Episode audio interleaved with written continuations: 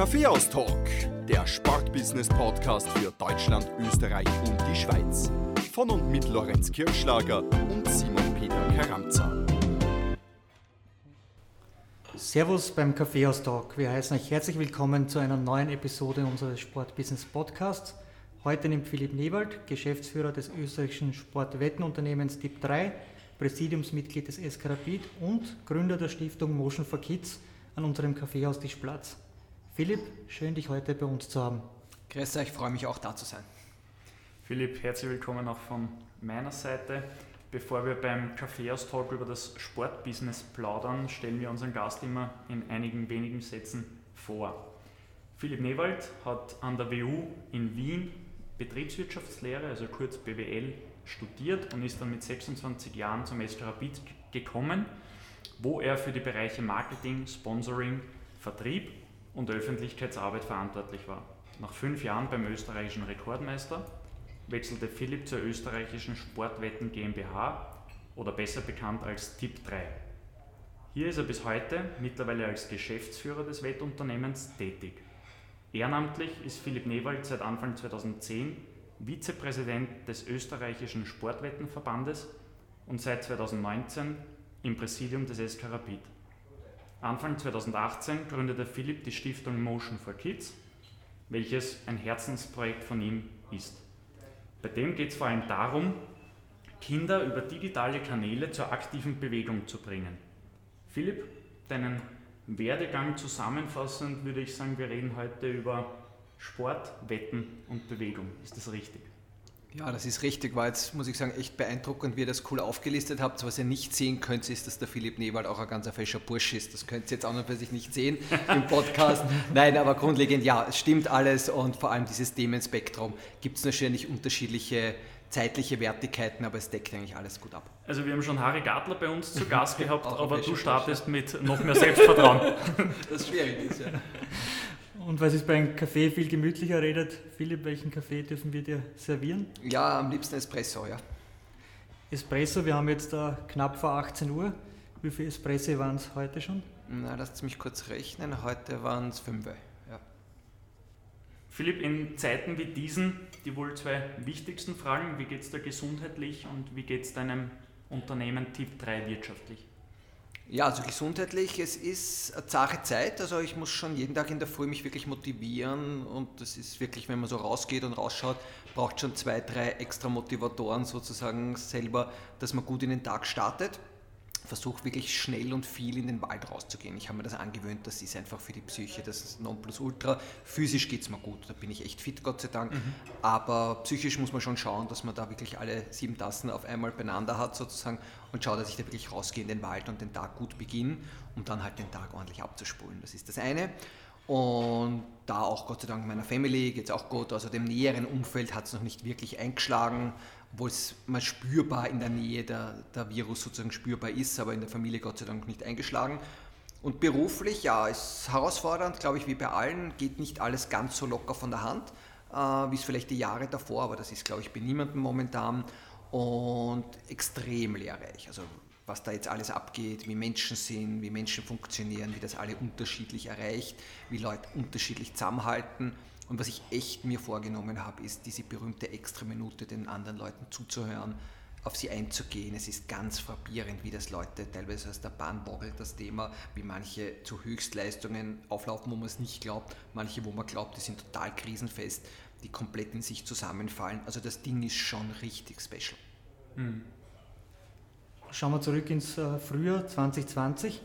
Am 16. März begann der erste Corona-Lockdown in Österreich und wir haben mit deinen Kolleginnen aus der Marketingabteilung von DIP 3 gesprochen. Einen Tag später hätte die große österreichweite DIP 3 Werbekampagne zu Euro 2020 starten sollen. Und solche Kampagnen werden ja über Monate geplant. Die Druckunterlagen sind dann schon bei den Printpartnern, Videobänder, bei den TV-Stationen und ähnliches. Wie reagiert man in so einer Situation als Geschäftsführer eines Unternehmens? Ist man gegen sowas versichert? Weil die Kampagne war ja, also, also zuallererst haben wir mal ein kurzes Fragezeichen im Gesicht gehabt. Ich kann mich genau noch erinnern, wie wir das versucht haben zu greifen, was das Ganze ist. dann war das bei uns in der Unternehmensgruppe sehr schnell, sehr cool, da wir Projektmanager haben und es wurde gleich sozusagen Krisenstab, das rennt dann schon ziemlich nach Schema F ab und da hat man dann einmal eine Struktur gehabt, nach der man sich orientieren konnte. Das war auch für, für einen Geschäftsführer wahnsinnig hilfreich, weil plötzlich da hat ein Gerüst gehabt, an dem man sich anhalten musste oder konnte und da war dann wichtig von Anfang an einmal zu schauen und das wär, hätte ich jetzt gar nicht sofort am Radar gehabt, die Liquidität das Allerwichtigste bei allen Themen gewesen, wenn man so ein bisschen vorausschaut, was man bei unserem Unternehmen jetzt nicht annehmen würde. Aber es ist natürlich auch ein Thema, wenn man sagt, man muss jetzt davon ausgehen, dass man x Wochen, Monate, was auch immer, kein Geschäft macht. Wie schaut es mit der Kohle aus? Wie viel Kohle ist einfach liquide vorhanden? Äh, das zweite ist eben dann gewesen, was, wo brennt es akut? Und das war wirklich damals das Thema, dass wir gesagt haben, okay, ein Euro ist für einen Sportwettenanbieter ein Riesenthema und es war alles perfekt vorbereitet. Und das war dann schon sehr cool, wie ich mir gedacht habe, okay, jetzt puh, Anwälte und Gespräche war überhaupt kein Thema. Also es haben dann eigentlich alle Kooperationspartner und das ganze Umfeld sofort, also nach ein paar Telefonaten gesagt, okay, da gibt es kein Storno, das wird umgebucht, das wird anders, das wird anders. Also es war dann rein von dem Handling sehr schnell lösbar. Was natürlich ein Thema war, ist, dass man, wenn man alles auf ein Jahr auf, auf eine Euro aufhängt, dass einfach der, der Faden verloren geht. Aber das haben wir am 16. März ja noch nicht gewusst, wie es dann hinten nach weitergeht. Ich meine, bis heute ist es noch nicht ganz schlüssig alles, aber das Wichtigste war da mal in die Eisen zu steigen, in die Bremsen, um zu spüren, jetzt nicht sinnleer Kohle irgendwo auszugeben. Und das ist uns sehr gut und sehr schnell, auch danke an alle Kooperationspartner gelungen. Aber Versicherung gibt es keine gegen so eine Pandemie? Nein, wobei wir jetzt da auch Learnings, haben wir natürlich auch in der Projektarbeit sozusagen gelernt, den einen Punkt 11c, Learnings ist nichts anderes, dass man einfach sagt, in alle Verträge wird man solche Themen jetzt einarbeiten. Man hat die berühmten äußeren Umstände. Also wenn man es ausjudiziert hätte, wäre es dann vielleicht eh gegangen, aber jetzt haben wir extra Pandemie-Paragraph und sonstige in den Verträgen auch drin. Das ist so eine der Dinge, die man aus der ganzen Geschichte lernen kann. Du bist Geschäftsführer eines Wettunternehmens. Die Wettbranche, ich glaube, das steht außer Zweifel, war eine der Branchen, die vor allem am Anfang der Krise extrem von, von Corona und all den Folgeerscheinungen betroffen waren. Sport ist stillgestanden und damit ist eure Existenzgrundlage auch weg gewesen. Dein Branchenkollege Jürgen Irsigler, der Geschäftsführer bei Admiral Sportwetten ist, hat zum Beispiel öffentlich relativ rasch diverse Sportsponsorings in Frage gestellt. Die Basketball-Bundesliga sponsert Admiral zum Beispiel tatsächlich nicht mehr. Ähm, was waren eure ersten Maßnahmen, die ihr ergriffen habt, um den Folgen der Krise entgegenzuwirken? Wie vorher angedeutet, war das erste zu verstehen, was ist die Liquidität. Das zweite ist, was hochgerechnet natürlich in drei Szenarien, wie könnte ein Jahresergebnis dann am Ende des Jahres ausschauen. Mit Szenario steht jetzt zwei Monate, drei Monate, sechs Monate, acht Monate, in allen Szenarien gerechnet still. Dann die Frage, wo sind langfristige Verträge, wo sind wirkliche Kostenhebeln. Und dann sind wir mal ins erste Szenario hineingegangen und das war dann das, was damals haben wir es nicht genau gewusst, aber das schlussendlich eingetreten ist, dass es de facto jetzt mal im ersten ein langes Quartal mehr oder weniger massive Auswirkungen gibt also jetzt dieser, dieser sozusagen Zwischenstep und wieder Lockdown, sozusagen ist ja jetzt ein anderer Lockdown als damals. Und das war schon ganz spooky, dass wir einfach keinen Sport mehr, der zu bewetten war, also keinen relevanten Sport. Ich glaube, wir kommen dann nachher eh noch drauf. Es war dann wirklich schon ein bisschen skurril, wie man gesucht hat, Ereignisse, die man auch als seriöser Wettanbieter, man kann ja auch Pichigogan anbieten, aber das ist ja, machst du als seriöser Wettanbieter jetzt nicht. Ja? Dass so Ereignisse, die ordentlich quotierbar sind, wo es ordentliche Quellen für Ergebnisse gibt, auch anbieten kannst. Und da haben wir eine sehr kreative Operations-Abteilung. Ist auch angenehm, sind auch schon lang dabei, sind erfahren. Und ja, die haben dann sehr schnell Vorschläge gemacht und das hat sich zwar wirklich von Tag zu Tag verändert, was man anbieten konnte und was nicht, aber wir haben immer geschaut, das Wichtigste ist unseren Vertriebspartnern, also den 3000 Vertriebsstellen, Annahmestellen, Trafiken österreichweit und auch unseren Kunden dahinter, es sind doch viele, viele 10.000 Kunden dahinter, äh, regelmäßig etwas zu wetten anbieten zu können. Natürlich ist es was anderes, ob man nordkoreanische Liga oder Liverpool gegen Manchester im Wettprogramm hat.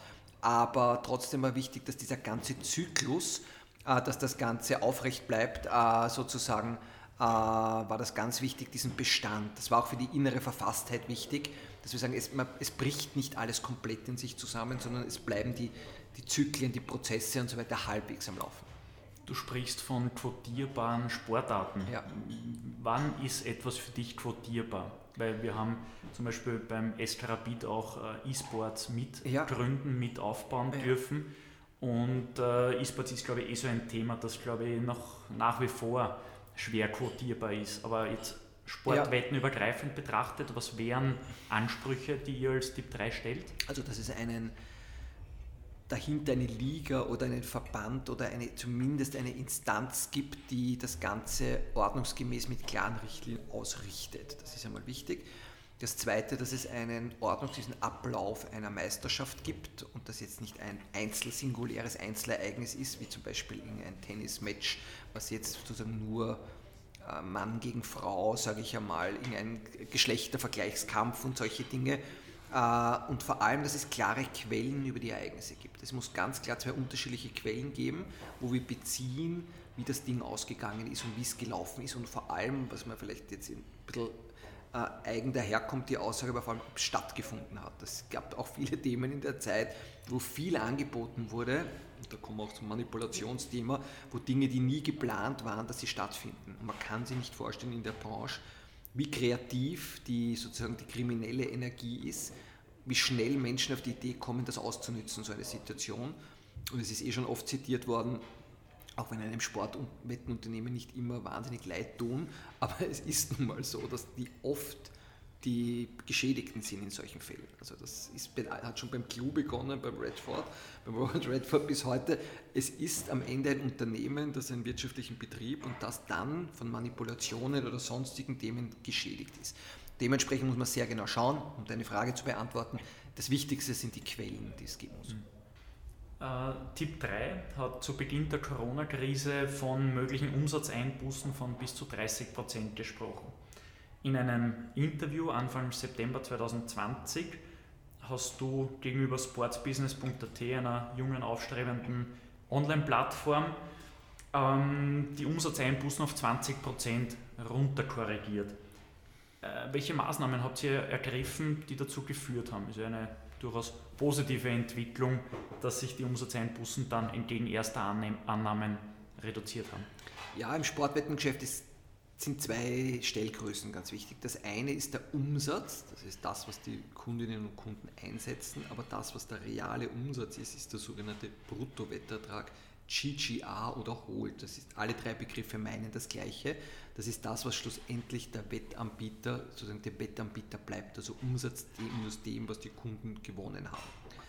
Das Jahr 2020 war für den Sportwettenanbieter oder für alle Sportwettenanbieter grundsätzlich ein gutes Jahr, weil es für die Kundinnen und Kunden ganz schwer war, die richtigen Tipps mehr oder weniger abzugeben, weil die Ereignisse, es wird schon zusammenhängen mit dem Thema ob Zuschauer im Stadion sind oder nicht, es ist sehr viel anders ausgegangen, als man geglaubt hat. Und das hat auch dazu geführt, neben der Dichte im zweiten Halbjahr 2020 der engen Ereignisse, dass ein ziemlicher Flow hineingekommen ist. Also Flow im positiven Sinn. Ja, es ist das Geschäft dann gut angesprungen und vor allem, wenn man es jetzt vergleicht, so wie wir uns im April, Mai gefühlt haben, äh, bis sozusagen jetzt rückblickend das Jahr sehend, äh, hätte ich mir nicht gedacht, dass wir so positiv auf das Jahr zurückschauen können um noch einmal auf den Umsatz zu sprechen äh, zu kommen, äh, mit wie viel Umsatzeinbußen habt ihr das Jahr 2020 schlussendlich abgeschlossen? Also wirklich den Umsatz, den Wetteinsatz äh, wären. So, um, um, Zahlen jetzt auch zu Ja, nennen. wären 12 Prozent sein. Also noch einmal besser als ja, die ja, ja. zuletzt erwarteten 20 Prozent. Ja, es ist jetzt die Phase äh, des Lockdowns, die wir uns im letzten Quartal sozusagen begegnet ist, war ganz speziell weil die Wettanbieter grundsätzlich äh, ordentliche Umsätze gemacht haben, weil der Spitzensport stattgefunden hat. Die Konsumentinnen und Konsumenten scheinbar wenig Möglichkeit gehabt haben, ihr Geld auszugeben. Und es war einfach, glaube ich, vielen auch ein bisschen Fahrt in der Birne. Und die haben sich dann so das ruhig spannender gemacht und haben gesagt, okay, äh, mit 10 oder 15 Euro hole ich mir ein bisschen eine, ein bisschen eine Spannung in den Alltag rein. Das heißt, für euch war der zweite Lockdown etwas sehr Positives? Ja, also es war ja unvergleichbar besser als der erste Lockdown. Erstens hat man sich jetzt schon ausgekannt. Zweitens muss man offen und ehrlich sagen, äh, waren wir von der Situation so weit begünstigt, dass die Trafiken als systemrelevant akzeptiert wurden und offen gehalten haben und dementsprechend wir diese Klientel weiter bedienen konnten. Und ja, und es ist jetzt auch eine unglaubliche Dichte äh, gewesen im vierten Quartal an Sportereignissen, wenn man sich jetzt nur anschaut, die Qualis, dann die die Themen, die Nation League, die Europa League, Champions League Spiele, es war schon sehr, sehr. Das Publikum scheint, also das Wettpublikum scheint das Thema ohne Zuschauer nicht wirklich zu stören, ob sie eine Wette platzieren. Philipp, auf welche Sportarten wird bei euch eigentlich am meisten gewettet? Äh, mit Abstand und ich wollte es am Anfang nicht wahrhaben, es ist eindeutig Fußball. Also es ist mit einer dermaßen Stabilität und Dynamik das Thema Fußball mit 85 Prozent absolute Nummer 1. Wie ich angetreten bin bei Tipp 3, war mir ganz klar sofort drauf, naja, das Thema Skifahren, das werden wir groß entwickeln und machen. Fragt mich nicht, warum, es ist überhaupt nicht gelungen, es zu einer Wettsportart zu machen.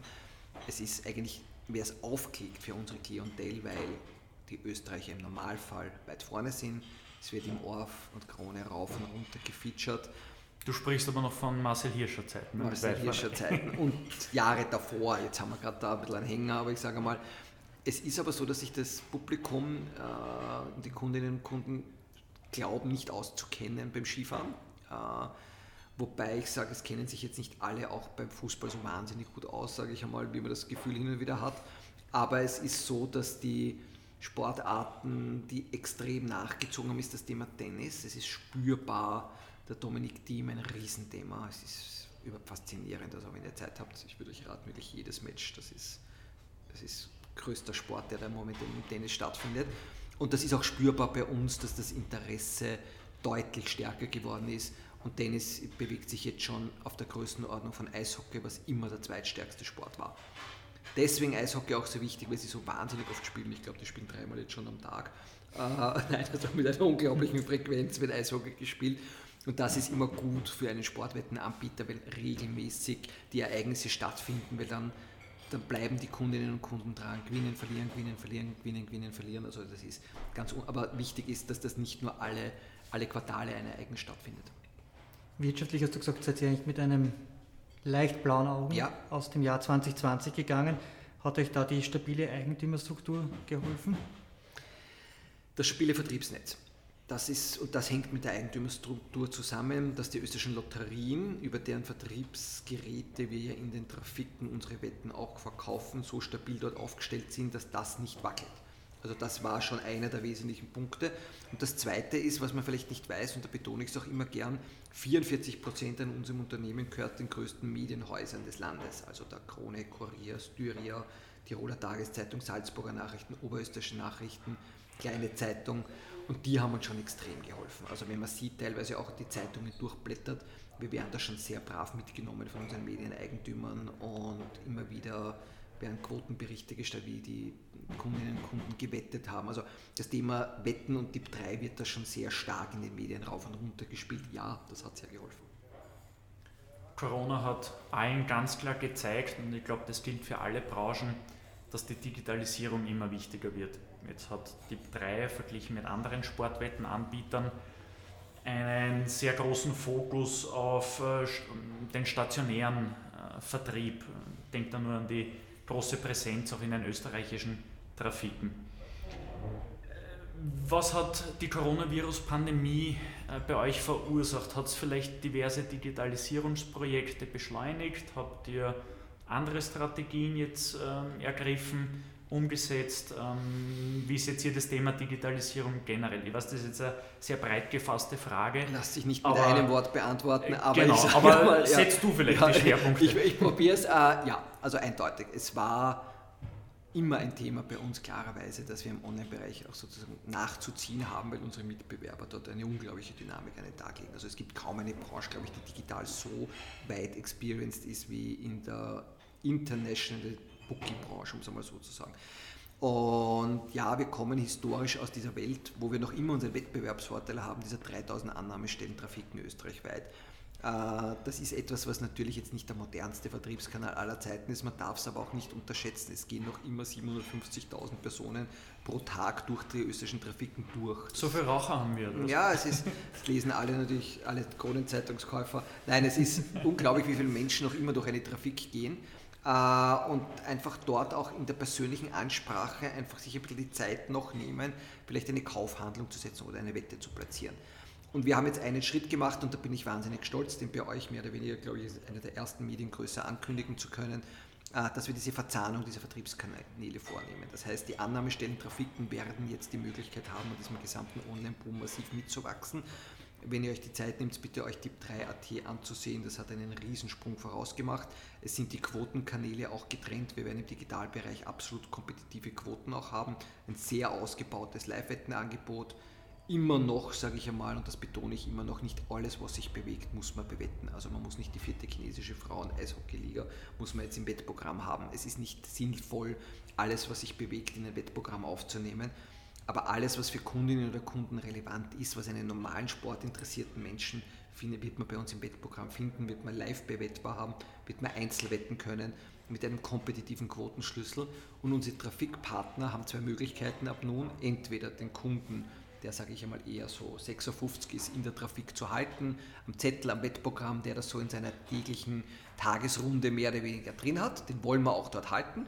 Und dann aber das jüngere Publikum, Arbeitstitel bei uns ist den berühmten 26-jährigen Feuerwehrmann, das ist so der interne Sprachjargon, dass man dem sagt, du ganz ehrlich, möchtest nicht einmal eine, eine Online-Wette platzieren, da hast du ein lässiges Einstiegsangebot, der Trafikant bleibt sein Ansprechpartner, wenn er es möchte, muss aber nicht und Trafikant verdient ein Leben lang an diesem Kundenwert sozusagen mit. Das wären sozusagen riesige äh, Vertriebspartner für unsere Online-Plattform Typ 3, wo wir schon denken, dass wir da nicht nur Meter, sondern wirklich viele, viele hunderte Meter an Boden auch gut machen werden, weil gerade in unserer Branche diese Vertrautheit und dieses Wissen, der Trafikant ist im Normalfall morgen auch noch da, der wird dir nicht irgendeinen Scheiß verkaufen, sozusagen, dass der dich ansprechen kann und der dir das Produkt anbietet, der, wenn du eine Frage hast, dich an den wenden kannst, der dich kennt. Das ist jetzt in der Großstadt oft nicht so der Fall, aber wenn man ein bisschen rausschaut aus Wien, diese Beziehung Mensch zu Trafikant ist noch immer gegeben. Und wenn der Trafikant sagt, du schau dir das an, das ist jetzt cool, das ist anders, das ist neu, dann denke ich, dass wir viele Kunden gewinnen werden. Und die Plattform ist jetzt wirklich gut. Also mein Kollege, der Georg Weber, hat im letzten Jahr noch ein Projekt umgesetzt. Äh, das richtet sich, also das Plattformdesign und das Angebot nach dem Nutzungsverhalten. Das hat jetzt natürlich Amazon perfektioniert und wir sind das jetzt nicht einmal 10% davon, aber ganz um es jetzt in plakativen Worten, wenn du jetzt öfters Eishockey wettest, wird sozusagen die Frontpage von dir wird dir öfters Capitals oder KC anbieten oder wenn du jetzt sozusagen erkennbar ein Tennis, dann wirst du eher Dominik Thiem und Nadal oder Federer Themen haben oder wenn du jetzt sag ich, ein Rapid-Fan bist, dann wirst du Rapid Kampfmannschaft, Rapid 2, was auch immer in deinem, sozusagen in deinem Startseitenangebot drin haben. Und das ist schon richtig gut. Das haben wir jetzt schon und funktioniert auch sehr gut. Das heißt, digital habt ihr einen riesigen Sprung nach vorne gemacht? Ja, absolut, ja. Ihr seid aber trotzdem ausschließlich in Österreich ansässig und ja. es gab ja vor einigen Jahren die Tendenz, äh, nach Deutschland zu expandieren. Ja, nicht nur Tendenz, sondern ein Riesenprojekt. Steht das noch auf deiner Roadmap? Ja, wir haben es nur leider nicht zusammengebracht, ganz offen. Wer auch immer sich mit dem Thema deutschen Sportwettenmarkt und Lizenzierung in Deutschland, wer sich das ausgedacht hat, glaube ich, hat einen LSD-Trip hinter sich. Nein, es war ein Horrorthema. Das Ganze, äh, wir haben uns natürlich auch mit unseren Eigentümern und auch von unserer Heritage bemüht, alles richtig zu machen. Es ist uns gelungen, einen der größten digitalen äh, Konzerne europaweit, die Deutsche Telekom, in eine Partnerschaft zu bekommen. Und das war ja nicht nur für Deutschland gedacht, das war ja europaweit. Die sind ja mit ihrer Marke in sieben Ländern. Von welchem Jahr sprechen wir jetzt? Wann war das? Puh, das ist jetzt schon fünf Jahre her wie die Partnerschaft mit der Deutschen Telekom. Dann haben wir begonnen und dann wird, okay, wir setzen es in Deutschland sozusagen als erstes um, haben in Deutschland gestartet, haben uns an die Spielregeln gehalten, die damals diese 20 Lizenznehmer bekommen haben. Nur nachdem sich niemand anderer an die Spielregeln gehalten, war das Thema auch wieder sehr schnell geschlossen und es hat keinen Sinn gemacht. Dann haben wir gesagt, wir warten jetzt ein bisschen zu und jetzt hat das so lange gedauert, jetzt schon langsam schaut es danach aus. Und ein Thema ist für uns immer noch interessant, für andere Unternehmen das Wettgeschäft zu betreiben. Das ist ein sehr, sehr interessantes Thema für Unternehmen, die selber vielleicht sagen, sie haben eine Marke oder einen Vertriebskanal oder eine Digitalplattform, die schon bekannt ist, die sich an Endverbraucher richtet. Äh, und sie brauchen jemanden, der ihnen das Ganze im B2B-Bereich betreibt, sind wir die idealen Partner, weil man einfach mit uns weiß, uns gibt es übermorgen auch noch. Wir haben klare Richtlinien, bei uns funktionieren die Dinge, wir haben eine perfekte IT-Landschaft, wir haben eine Eigentümerstruktur, die man kennt. Ähm, das heißt, für so ein Projekt sind wir immer zu haben. Das ist dann eine Art White-Label-Lösung. Solche Themen, absolut. Mhm. Ja, solche Themen sind auch ein Thema. Und jetzt auch durch unseren Mehrheitseigentümer, die Saska-Gruppe, die international da extrem stark aufgestellt ist, tun sich da einige Themen. Eine Frage, die ich mir persönlich schon sehr lange stelle, ähm, wenn man die populärsten Wettplattformen Europas betrachtet, das sind aus meiner Sicht zum Beispiel Bet365 Ja, und absolut. BWin, Ja. dann erkennt man, dass es sich um international agierende Unternehmen handelt. Tip3 fokussiert sich auf eine nationale Zielgruppe auf Österreich. Habt ihr eigentlich realistische Chancen am Markt zu überleben, weiter zu bestehen? ja. Weil? wir es schaffen in Österreich diesen dritte, wie auch immer es misst, Marktposition 3. Es ist schwer, um deine Frage vorweg zu beantworten.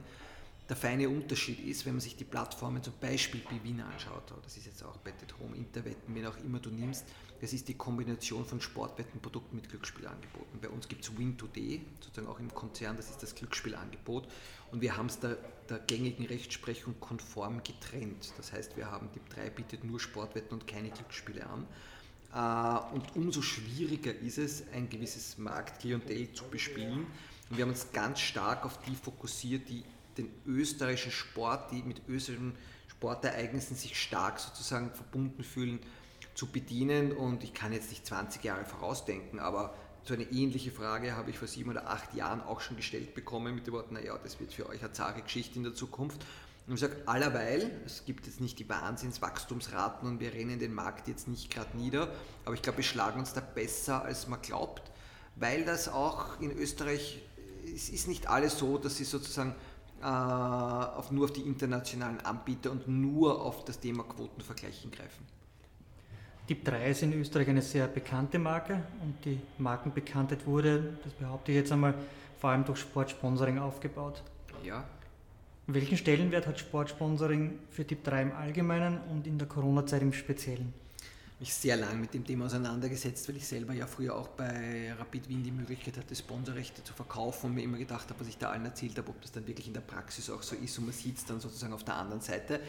Äh, was Sponsoring perfekt kann, ist eine Marke, die vielleicht noch nicht einen hohen Bekanntheitsgrad hat, die ungestützte Bekanntheit äh, ganz stark steigern. Das ist wirklich ein, ein super Turbo und das ist ja in vielen Branchen eine der härtesten Währungen, dass du es schaffst, in Top of Minds zu kommen, das heißt unter den drei Marken zu sein, die die Kundin oder der Kunde, wenn er an eine Branche denkt, egal ob das Bank, Versicherung, Sportwetten, äh, Skimarken, völlig wurscht, ob er anders denkt, dass du überhaupt in den, sozusagen in den erweiterten Kreis kommst von dem, ob du hier sozusagen zu einem Produkt greifen möchtest. Dann sind es Qualitätsmerkmale der Produkte, ob es der Preis ist, die Anmutung, die Farbgestaltung, was auch immer.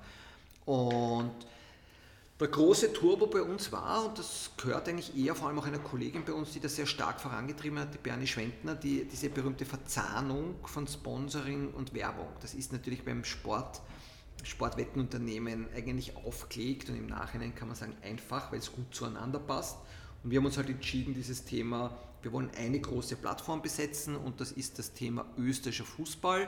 Da ist es damals eben auch gelungen, war gar nicht leicht für einen Sportwettenanbieter mit einem Nationalteam eine Partnerschaft abzuschließen. Da haben auch viele europäische Kollegen echt geschaut, aber von Sportwettenanbietern, dass das Nationalteam sich so eng verzahnt mit einem Sportwettenanbieter und das dann auch klassisch in der Werbung zu inszenieren. Und das hat der Markenbekanntheit im zweistelligen Bereich geholfen. An welcher Stelle steht Tip 3? Du hast vorher gesagt, es gibt diese Umfragen in der Branche selbst. Äh, zweiter Stelle, Hinter? Admiral. Admiral ist absoluter Marktführer und auch von der Markenbekanntheit. Äh, ja, ist mit Abstand irgendwie das lang eingesessenste, an die 200 Filialen in Österreich besetzen dieses Thema, machen es auch gut. Wir sind also auch, verstehen uns, soweit das halt unter Mitbewerbern möglich ist, durchaus gut und äh, ja, bedienen eine andere Klientel als wir. Äh, ist natürlich der Wettbüroaufenthalt ist, ist anders als der Trafikbesuch. Es gibt da und dort natürlich Überschneidungen. Aber ich sage mal, der Wettbürokunde ist der, der steckt sich 50 Euro ein, geht ins Wettbüro und sucht sich dann über die Zahlen und Ziffern das, was ihn am interessantesten, die Quote, die ihn anspringt. Währenddessen unser Kunde eben zu 73 Prozent das wettet, was ihn interessiert. Er muss nicht immer zu der Mannschaft halten, die er wettet. Das findet bei uns auch extrem oft statt, dass wir Kundinnen und Kunden haben, die auf das wetten, wo sie auch wollen, dass der gewinnt. Aber auf jeden Fall verfolgt unser Kunde das Ereignis in irgendeiner Form aktiv mit. Ihr habt in euren Sponsorings eine ganz klare Tendenz, die ihr erkennen lasst. Ihr setzt euren Fokus auf Premium-Partnerschaften, behaupte jetzt einmal salopp, ohne es wissenschaftlich geprüft zu haben. Äh, sprich, ihr fokussiert euch auf Partnerschaften in der ersten und oder zweiten Kategorie. Eure Flaggschiffe sind da zum Beispiel der ÖFB mit dem Nationalteam oder den Nationalteams und der SK Rapid, der größte und populärste Fußballverein des Landes. Welche Ziele verfolgt, verfolgt ihr mit Tipp 3 im Sportsponsoring? Vielleicht erklärst du uns gleich an den Beispielen ÖFB und Rapid. Also wie vorher schon gesagt, äh, unterschiedlich, zu unterschiedlichen Zeiten unterschiedliche Ziele. Es war sicher die ersten Jahre, also die ersten Jahre Tipp 3 noch kein Sponsoring betrieben. Äh, dann ist das ein starkes Thema geworden. Äh, und vor allem war das Thema die Markenbekanntheit eben in eine Größenordnung zu bringen, wo wir sogenannt unter den Top 3 Marken sind. Das muss man immer wieder stabil halten. Jetzt sind wir hier in Österreich auf einer stabilen Größe, wo ich sage, da wird auch ein Jahr, wo man ein bisschen weniger ausgibt und so weiter, uns jetzt nicht da komplett zurückwerfen. Nur es ist immer wichtig, dann äh, auch immer einen innovativen Marketingansatz zu haben. Und für uns ist jetzt das Wichtigste, uns vom Mitbewerb zu differenzieren, deswegen diese rot-weiß-rote Karte ganz stark auszuspielen. Das ist mit dem Nationalteam, äh, jetzt kann man zu jedem Spiel, könnte man jetzt 100 Bier darüber diskutieren, ob gut gespielt, schlecht gespielt, was auch immer. Aber es ist noch immer das Thema, dass rund eine Million Personen vor die Glotze holt, wenn sie gut spielen wenn es um was geht. Das findet jetzt nicht mehr wahnsinnig oft in Österreich statt, bei irgendeinem Ereignis, dass über eine Million Menschen sich das wirklich anschauen oder sich deswegen die Zeitungen wirklich rausreißen, sozusagen bei den Kolporteuren oder wenn es wirklich dahin geht. Also für uns ist das Wichtigste, einmal eine Differenzierung zu schaffen, die Bekanntheit hochzuhalten und jetzt in weiterer Folge, und das ist die große Kunst, wirklich Digital-Cases zu bauen, äh, mit denen wir sozusagen schauen, dass wir wirklich neue Kunden für unsere digitale Strategie finden. Und natürlich haben die großen Community-Content-Plattformen auf Neudeutsch, ÖFB und Rapid unglaubliche Kraft. Nur das wird jetzt keine Gnade Wiesen werden, dass wir das wirklich so hinbekommen, dass wir über die Portale, über die Umfelder, was auch immer hier Neukunden, also die Ausrichtung geht jetzt ganz stark natürlich ins Thema Neukunden für die Digitalisierungsstrategie zu finden und abnehmend das Thema die Markenbekanntheit zu steigern, weil ich sage, da ist jeder weitere Prozentpunkt dann wahnsinnig teuer und vielleicht gar nicht mehr so notwendig, aber sie trotzdem stabil und hoch zu halten, ist auch einer der Faktoren sozusagen von Sponsoring. Wie kann ich die drei als Verein oder Agentur von einer Sponsoring-Idee überzeugen? Um es von hinten nach vorne zu beantworten, entscheiden tut die Bernadette Schwendner, Marketingleiterin mit der Veronika Penz und natürlich unter meiner Absägung das Ganze. Das sind also die drei Personen, die da maßgeblich sind. Ich sage, am besten erreicht man bei uns sozusagen das Ziel, wenn man heute mit einem Business Case an uns herantritt und wirklich sich auch der Herausforderung stellt und sagt, ich habe einen Case und bringe so und so viele Neukunden. Und erstens kann man uns vertrauen, das ist einmal die Basis des Ganzen. Und haben jetzt auch fünf oder sechs solche Partnerschaften, sind keine Sponsoring, sondern stärkere Medienpartnerschaften abgeschlossen, die gesagt haben, okay, wir teilen uns sozusagen den Revenue, den wir bringen, nach einem ganz gewissen Schlüssel, Neudeutsch Affiliate-Programm. Äh, das gibt es in den unterschiedlichsten Varianten, wo man sagt, man zahlt einen gewissen Sockel und dann darüber hinaus, abhängig vom Geschäftserfolg, wie viele Kundinnen und Kunden wirklich aus dieser Ecke zu uns kommen. Wenn man sich so einmal nähert dem Thema, dann ist man mal schon auf der richtigen Flughöhe, weil dann sieht man, man möchte gemeinsam langfristig wirklich hier was, ein gutes Geschäft aufbauen und nicht nur für ein Jahr schnell jetzt irgendeine Bandenwerbung verkaufen. Also diese berühmten Themen, die spielen jetzt schon länger keine Rolle mehr. Äh, sich wirklich mit dem Geschäft auseinandersetzen. Also wir freuen uns immer sehr, wenn jemand zu uns kommt und wirklich sich schon ein bisschen Gedanken gemacht hat, wie schaut es aus, wie schaut der Markt aus, die Mitbewerber, wo könnte unsere Positionierung liegen. Und ich muss aber ganz offen vorausschicken, das Thema Sponsoring, vielschichtige Verträge werden wir nicht eingehen. Also wir haben uns jetzt entschlossen, das Thema ganz stark mit dem Nationalteam, jetzt schon mehrere Jahre ist unsere stabile Säule. Die Partnerschaft mit Rapid ist eine ganz stabile Säule. Und wenn man sich auch anschaut von den großen Anbietern, gerade in der letzten Zeit ist sehr viel auch schon besetzt in Österreich. Also wenn man sich Eishockey, Basketball, zweite Liga, erste Liga, Fußball, äh, Skifahren auch jetzt schon. Also es sind die ganz großen Premium-Rechte sind von Sportwettenanbietern besetzt. Die Coronavirus-Pandemie hat weltweit zu zahlreichen Geisterspielen geführt.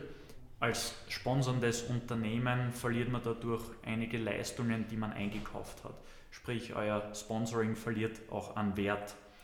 Wie habt ihr euch mit äh, Vereinen, Verbänden geeinigt? Wurden die Leistungen kompensiert? Hat es Rückzahlungen gegeben? Wie seid ihr an dieses Thema herangegangen?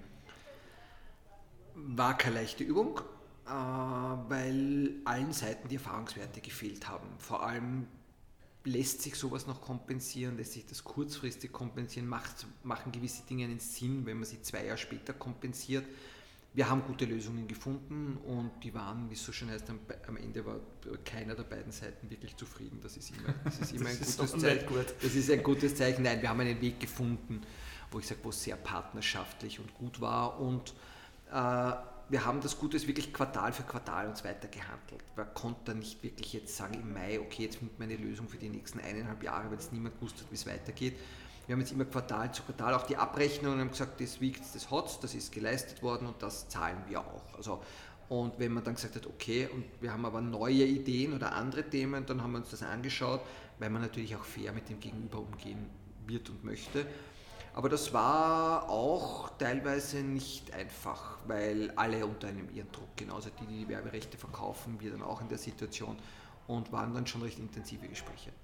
Du hast das heute schon mal angesprochen, es wird zukünftig auch in Sponsorverträgen diese Pandemieklauseln geben. Habt ihr die schon durch die Rechtsabteilung durch? Sind die fertig oder arbeitet ihr noch daran? Wir haben welche, nachdem wir jetzt noch keine neuen Verträge abgeschlossen haben, haben wir die jetzt noch nicht wirklich sozusagen ins Papier gegossen, aber sie werden jetzt in den nächsten zwei, drei Monaten final fertig werden, um auch in den Verträgen Aufnahmen zu können. Sind aber fair, sind jetzt auch nicht nur Einzeiler, also wirklich eine Passage, wo man sehr genau schaut, wie lang dauert etwas, wann ist ein wesentlicher, das ist immer das schöne Wort, wann ist ein wesentlicher Entfall von Leistungen. Also wenn drei Spiele einmal jetzt nicht stattfinden, dann ist es nicht so dramatisch wenn jetzt ganze Meisterschaften nicht stattfinden, dann ist es mehr als wesentlich, dann fällt der ganze Vertrag flach. Also da gibt es dann schon. Es geht immer, ob die wesentliche Leistung erbringbar ist, ja oder nein. Die 3 ist am heimischen Markt äh, sehr bekannt dafür, die Partnerschaften richtig gut äh, zu aktivieren und zu inszenieren. Ich glaube, da kann ich auch für einen Lorenz sprechen. Das liegt zu einem großen Teil auch an deinen engagierten und akribisch arbeitenden Kolleginnen Penz und Bernadette Schwendner, die auch in Partnerschaften oft sehr mühsam sein können, aber das meine ich nur positiv, also das sei klargestellt. Vielleicht das bekannteste Beispiel sind die humorvollen Teamchef-Werbespots mit äh, Marcel Koller oder die unter Marcel Koller gestartet haben. Wie sieht hier eure Budgetierung aus und wie viel Prozent fließen in den Einkauf der Sponsorleistungen beziehungsweise wie viel in deren Aktivierung? Das ist ein oft im, im Marketingbereich viel diskutiertes Thema, weil viele Unternehmen immer 100% der verfügbaren Gelder ins Sponsoring investieren, aber kein Geld mehr über haben für die Aktivierung. Das hat sich bei uns dadurch gelöst, dass wir es nicht mehr trennen, sondern das ist alles eins und wir jetzt nicht mehr trennen, was ist wirklich das Sponsoring, Rechte, Einkauf und was ist dann die Aktivierung, weil auch bei einem Sponsoring-Engagement muss man ja komplett unterteilen, was ist wirklich jetzt ein Werberecht, zum Beispiel das Recht, den Teamchef zu nutzen. Ja, könnte man sagen, das ist ein reines Recht. Aber jetzt Außenwerbung zu machen, ob das jetzt eine Bandenwerbung ist, eine Interviewwerbung, was bei uns jetzt eher unter Aufbau einer Markenbekanntheit läuft und jetzt nicht ein Sponsoringrecht ist, das ich aktivieren kann, äh, das läuft unter einem anderen Budgettopf bei uns intern. Äh, ich denke, dass dieser große Sprung bei uns war eben diese Verzahnung und das liegt oft an Kleinigkeiten, dass wir die Abteilungen zusammengelegt haben und das alles unter einer Führung ist eben von der Bernie Schwendner. Und das gelingt uns, denke ich, wirklich gut, dass wir da Jahr für Jahr was Neues bringen, einen neuen Weg finden und für Aufmerksamkeit. Und ja, wir kriegen da nicht nur, man kriegt natürlich auch was soll der Blödsinn, aber ich sage einmal, überwiegend sehr viele positive Rückmeldungen bekommen. Äh, wann gilt ein Sponsoring bei euch als erfolgreich und wie messt ihr euren Erfolg oder Misserfolg? Im Sponsoring? Unterm Strich messen wir immer quartalsweise, wie schaut es mit unserer Markenbekanntheit aus. Wie weit sich das denn immer auf die einzelnen Engagements rückführen lässt, also was wir nicht mehr nur machen, ich glaube, das macht kaum mehr Unternehmer, reine Werbewertanalysen. Das ist es nicht. Jetzt kommt ein bisschen was Überhebliches daher. Ich denke, dass wir so lange jetzt schon dabei sind, dass wir selber gut spüren, ob wir richtig liegen, ob unser Partner richtig liegt, ob es Themen gibt, die sozusagen ein Engagement stören oder nicht stören. Äh, es gibt natürlich mit Zahlen unterlegt, aber in Wirklichkeit ist für uns die wichtigste Größe, liegen wir mit unserer ungestützten und gestützten Bekanntheit dort, wo wir wollen, weil das ist auch die Basis, gerade zum Beispiel fürs digitale Geschäft, ob jemand überhaupt bei einer Suchmaschine oder wo auch immer an dein Unternehmen denkt. Und wenn wir da nicht mehr auf den Größten, dann beginnen wir das runterzudröseln auf die einzelnen Engagements, schauen uns die an. Aber ich sage jetzt einmal, bei Rapid und auch beim Nationalteam kann man nicht wahnsinnig viel falsch machen. Es gibt quartalsweise Phasen, da läuft es besser, läuft es weniger gut, mit allen Ups und Downs. Aber das sind zwei Themen, die sitzen. Also wenn ein Sportwettenanbieter, der in Österreich seinen Zielfokus hat mit der Sportart Fußball, ich sage, du bist jetzt bei Rapid und beim Nationalteam sicher nicht falsch. Soweit, glaube ich, kann man das auf jeden Fall unterstreichen. In den letzten Jahren ist das Thema Nachhaltigkeit, egal ob im privaten oder beruflichen Bereich, immer wichtiger geworden. Corporate Social Responsibility wird auch in Sponsoring-Engagements immer mehr zum Thema. Ich kenne das noch von meiner Zeit bei Rapid. Ich habe damals mit dem Stefan Kehr gemeinsam das Konzept Rapid Leben äh, entworfen, entwickelt. Und wir haben damals schon den Common Value Ansatz, den jetzt auch Hoffenheim verfolgt, äh, drinnen gehabt, nämlich Sponsoren in, die, in diese nachhaltigen Engagements äh, mit einzubinden und ihnen so einen Mehrwert zu geben. Welchen Stellenwert hat das Thema für DIP 3?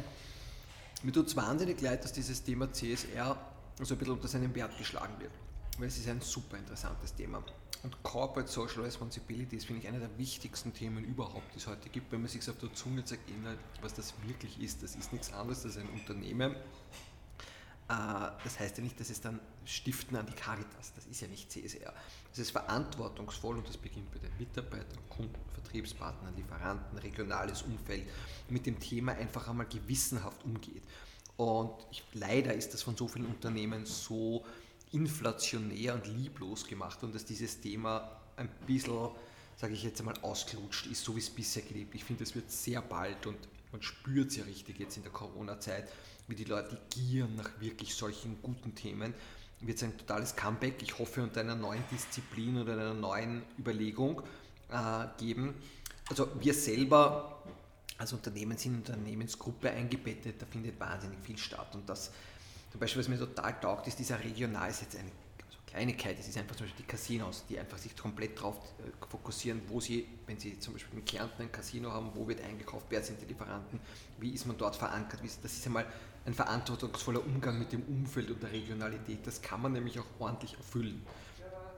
Dann ist die zweite Schiene, ist, dass man ja, man ist als Unternehmen auch äh, sozusagen aufgerufen in der Branche, wo man tätig ist, äh, mit den sensiblen Themen aktiv umzugehen. Und ich glaube, wir haben das echt gut gemacht. Am Anfang waren wir auch ein bisschen verunsichert, aber wie die Manipulationsthematik gekommen ist, haben wir gesagt, okay, das ist einer der heikelsten Themen in unserer Branche, weil wir schädigen, also man hat ja geglaubt, wir sind die, die schädigen, aber wir sind ja die Geschädigten, dass wir gesagt haben, nein, wir setzen uns mit allen Stakeholdern zusammen und helfen mit, dass eine Institution geschaffen wird und da ist der Playfair Code entstanden äh, und da waren wir sicher federführend dabei bei der Entstehungsgeschichte, dass wir gesagt haben, nein, es ist die Liga, die Sportwettenunternehmen, der, der ÖFB, die großen Verbände, ob es Tennis, ob es Eishockey ist, äh, Skiverband, sind alle dort dabei und auch die Anbieter alle äh, und ziehen an einem Strang, um ein sensibles Thema, nämlich die Manipulation im Sport, so zu bearbeiten, dass man dieses heikle Thema bestmöglich, man wird es nie ganz lösen, in den Griff bekommt. Und das, um deine Frage zu beantworten, ist zum Beispiel ein, finde ich, cooler und aktiver Umgang mit einem sensiblen Themenfeld, das aus der Branche entsteht. Zu sozialer Verantwortung gehören auch die Themen Suchtverhalten und Manipulation. Beide waren heute schon Thema des Talks. Äh, und beides sind Themen, die auch auf politischer Ebene oft besprochen werden und auch eine, eine durchaus präsente und große Rolle spielen. Welche Rolle spielt politisches Lobbying in deiner Arbeit? Große. Äh, weil Lobbying ist ein Begriff, der natürlich von viel, in vielen Mitleidenschaft, aber ich finde es erstens wahnsinnig interessant und es geht seine Argumente für ein Unternehmen wichtig sind, den, den richtigen Stakeholdern zum richtigen Zeitpunkt mit guten Fakten unterlegt vorzubringen. Das ist wie auf der Uni, aber es ist so. Äh, das ist das Richtigste. Und gerade das Thema Wetten, das neun unterschiedlichen Landeskonzessionen unterliegt, wo jedes Bundesland anders tickt, wo jede Vertriebsschiene anders tickt, ob das jetzt online ist, ob das jetzt über Trafiken ist, über Wettbüros, da zu erklären, warum das Sinn macht und so nicht und welche Auflagen und welche Limitpolitiken oder was darf man anbieten, was darf man nicht anbieten. Das ist sicher ein Drittel meiner Zeit und es ist das Wichtigste, weil ohne Führerschein sollte man, kann man nicht Auto fahren und ohne Wettlizenz kann man auch kein äh, sozusagen Wettbüro betreiben oder einen Wettanbieter betreiben. Und ich finde es übrigens auch wahnsinnig interessant, wenn man sich da wirklich dann auseinandersetzt und die einzelnen Stakeholder kennt und die Zusammenhänge. Und deswegen Lobbying ist auch ein Begriff, so ein bisschen wie CSR. Das ist ein Begriff, der oft missinterpretiert wurde, aber ich finde neues Stakeholder Management, und das betreibe ich sehr, sehr intensiv und auch, es mir persönlich auch liegt, glaube ich, den Umgang mit den Menschen zu finden und die Gesprächsbasis, äh, ist sicher ein Drittel, wenn nicht die Hälfte meiner Tätigkeit. Philipp, seit November 2019 bist du im Präsidium des SK Rapid. Jawohl. Für welchen Bereich, für welche Projekte bist du beim Rekordmeister verantwortlich? Es sind zwei und die sind recht unterschiedlich. Vereinsrechtlich bin ich Finanzreferent. Das ist eine sehr verantwortungsvolle Aufgabe, wobei man ja auch wissen muss, dass dieses Präsidium bei Rapid de facto wirklich wie ein Aufsichtsrat aufgesetzt ist. Das Präsidium ist ja nicht so, wie man es früher gekannt hat, also Hannes Kartnick oder wie noch immer der Präsident sagt, so ist und so findet statt. Vielleicht kurz zur Erklärung für die Hörer in Deutschland und Schweiz. Hannes Kartnick war Präsident bei Sturm Graz und ähm, ja, Alleinunterhalter und Alleinherrscher. Genau, also der hat das so gesehen, der Präse bestimmt und alles rennt, nichts rennt ohne Präse. Das ist bei modernen Fußballvereinen natürlich oder Fußballstrukturen anders aufgesetzt. Und bei Rapid ist eh auch bekannt, GmbH, zwei Geschäftsführer, sportlich, wirtschaftlich und ein Aufsichtsrat, also ein Präsidium. Und dort bin ich dafür da, und das ist mir das Allerwichtigste, den Mitgliedern gegenüber die Verantwortung wahrzunehmen, das Vertrauen, das sie in dieses gewähltes Präsidium gesetzt haben, nie zu enttäuschen und immer meiner Kontrollfunktion wahrzukommen und immer schauen natürlich, dass zum Beispiel mit der Finanzgebarung alles ordnungsgemäß stattfindet. Das ist sozusagen die Titelbeschreibung des Finanzreferenten und das tue ich natürlich und das findet auch statt. Und das ist ein wichtiger Part, aber das, was ich viel wichtiger sehe, auch in meiner Aufgabe, weil ich das, glaube ich, gut kann und weil das auch einer der Gründe war, warum mich der Martin Bruckner und der Nikolaus Rosenauer gefragt haben, ob ich mit, mitzuhelfen, ein bisschen ein, ein Titel, der mir jetzt schon äh, nachgesagt wird, Brückenbauer, das heißt nichts anderes als zu allen wesentlichen Themenumfeldern, auch rund um Rapid, eine intakte Gesprächsbasis herzustellen. Und das geht querbeet. Das beginnt bei infrastrukturellen Themen, das beginnt bei zu anderen Vereinen, Ligen, Verbänden, anderen Sportarten. Und ja, wie gesagt, das mache ich gern. In der Schule hätten es, glaube ich, Vereinsmeier dazu gesagt. Ich meine es aber ehrlich, es ist nichts anderes als ein echtes Interesse am Umfeld rund um den Verein. Und dann meistens, wie ich schon vorher gesagt habe, auch dem anderen zuzuhören und immer dafür zu sorgen, es gelingt eh nicht überall, aber eine möglichst intakte Gesprächsbasis zu haben, weil ich denke, das ist gerade für ein Thema äh, wie Rapid extrem wichtig. Die meisten Sportinteressierten Österreichs kennen dich als Sponsor ja. und als jetziges Rapid-Präsidiumsmitglied.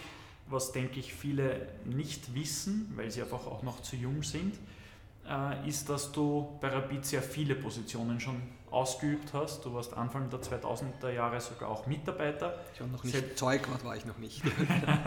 ja, die, die Positionen zähle Das kommt noch, ja. Ähm, begonnen hat alles natürlich als Fan. Du bist dann Mitarbeiter und Leiter der Marketingabteilung geworden, Anfang der 2000er Jahre. Du warst im Kuratorium, äh, warst äh, verantwortlich für das Vereinsmuseum Rapideum, Sponsor und du warst in der Arbeitsgruppe zur Leitbildentwicklung, das Jawohl. ja mittlerweile fast tagtäglich beim S-Rapid äh, zitiert wird. Ähm, und bist jetzt eben im Präsidium. Wie siehst du die unterschiedlichen Rollen, die du eingenommen hast? Was hat dir besonders gefallen? Was war vielleicht nicht so spannend, aber dafür immens wichtig? Äh, was ist da einfach äh, kurzum besonders in Erinnerung geblieben? was wirklich ist, Rapid aus einer, jeweils aus einer anderen Position ist ganz anders. Es fühlt sich komplett anders an. Also in der Zeit, wo man einfach hier als Fan mitfiebert, bis zu dem Punkt, wo man dort arbeitet, bis zu dem Punkt, wo man einen Sponsor vertritt, bis man in einem Kuratorium sitzt. Und für mich der wichtigste Prozess, ich, du hast es jetzt schon erwähnt, aber das war, glaube ich, Rapid neu kennengelernt, war dieser Leitbildprozess, weil dort einfach an einem Tisch so viele unterschiedliche Personen gesessen sind, die einen komplett unterschiedlichen Zugang gehabt haben. Also vom Altpräsidenten bis zum Steffen, bis zu Ultras, bis zu Sponsorvertretern. Äh, und da haben wir wirklich 20 Mal, 30 Mal uns getroffen, um jeden Beistrich gerungen. Ich finde, dass das Leibbild wirklich gut geworden ist. Also wenn man Rapid jemandem zeigen möchte und sagen, was ist Rapid und was ist Rapid nicht, das, was da steht, ist Rapid. Es ist immer eine Frage, ob es gelingt, all dem gerecht zu werden. Und wie bei jedem Unternehmen, auch beim Verein, ist es nicht einfach, alle Themen, die man als Leitbild definiert, auch so zu leben. Es ist eine riesen Herausforderung. Aber ich denke, wenn du heute Rapid jemandem näher bringen möchtest, und dir ein bisschen Zeit, zwei Bier Zeit nimmst und mit der oder dem das Leitbild durchbesprichst und dann auch ein bisschen so erklärst, noch ein bisschen, was ist damit gemeint oder wo sind die Schwierigkeiten, man Rapid und was nicht leicht ist, echt gut fassen nach dem Leitbild. Also das war für mich sicher der wichtigste Prozess, um Rapid noch einmal und eine Spur anders kennenzulernen. Also die Leitbild-Arbeitsgruppe war sicher von all den Phasen die, die mich am meisten mit Rapid verbunden hat. Du bist auf der einen Seite im Präsidium des SK Rapid, auf der anderen Seite Geschäftsführer eines Premium-Partners, TIP 3. Ganz ehrlich, gelingt ja immer der Spagat äh, zwischen den Interessen des Vereines und den Interessen als Sponsorpartner? Ja, es ist deswegen relativ einfach, weil ich mich im Tagesgeschäft auf der Drei-Seite in die Umsetzung des Vertrages nicht wirklich einmische. Es wird wieder Phasen geben, wo man einen Vertrag verhandelt. Äh, da wird es ein Thema sein, wo ich mich natürlich gut konzentrieren muss, dass ich immer genau weiß, auf welcher Seite des Tisches ich gerade sitze sozusagen. Aber da ich von seitens Rapid nicht die Verträge verhandle und auf Seiten von Typ 3 jetzt nach einer 20-jährigen Partnerschaft, die wir mit Rapid jetzt schon haben, sozusagen nicht mehr aktuell die Verträge auch in Wirklichkeit jetzt verlängere oder verhandle, also schon unterschreibe, aber jetzt äh, gelingt es mir und da bin ich jetzt auch schon erfahren genug, dass ich weiß, wie ich mit so einer Situation umgehe. Vertragsverhandlung ist eh ein, ein gutes Stichwort. Im Sommer läuft der Vertrag aus, wird wahrscheinlich ein neuer verhandelt. Jetzt hast du gesagt, du schaust, dass du dich da rausnimmst. Aber besteht nicht trotzdem die Gefahr, dass man vielleicht auf Rapid-Seite entweder möglichst positiv verhandeln will, um dem Präsidiumsmitglied äh, Philipp Nebel zu gefallen, oder besonders hart verhandeln will, um äh, sich da keine Blöße zu geben. Also das ist ja trotzdem, du sagst Für mich eine Win-Win-Situation. eine Win-Win-Situation? Nein, natürlich nicht. Aber es ist, ja, äh, sehenden Auges wissend, dass dieses Thema auf uns zukommen wird und genau das, was du angesprochen hast, werden wir da einen Prozess aufsetzen, dass das klar ist, sozusagen, dass das eine und das andere dem nicht positiv oder negativ im Wege stehen wird. Also das muss man einmal nur durchdenken und dann geht's. Also das funktioniert. Wenn man da blindlings sozusagen oder naiv in so ein Thema hineinrennt, dann stellt es einen irgendwann einmal auf. Wenn man das vorher gut ausspricht und klar artikuliert und auch weiß, wer verhandelt man mit wem, Ausschreibung, ja, nein, dann kriegt man das gebacken. Rund 15 Jahre nachdem du das Marketing beim SK Rapid geleitet hast, ähm, haben der Lorenz und ich ebenfalls im Marketing des SK Rapid das fast, fast, so gut gemacht wie ich. Arbeiten. Wir haben damals auch einen großartigen Chef ähm, auch, ja. erleben dürfen mit dem Sebastian Pernhaupt.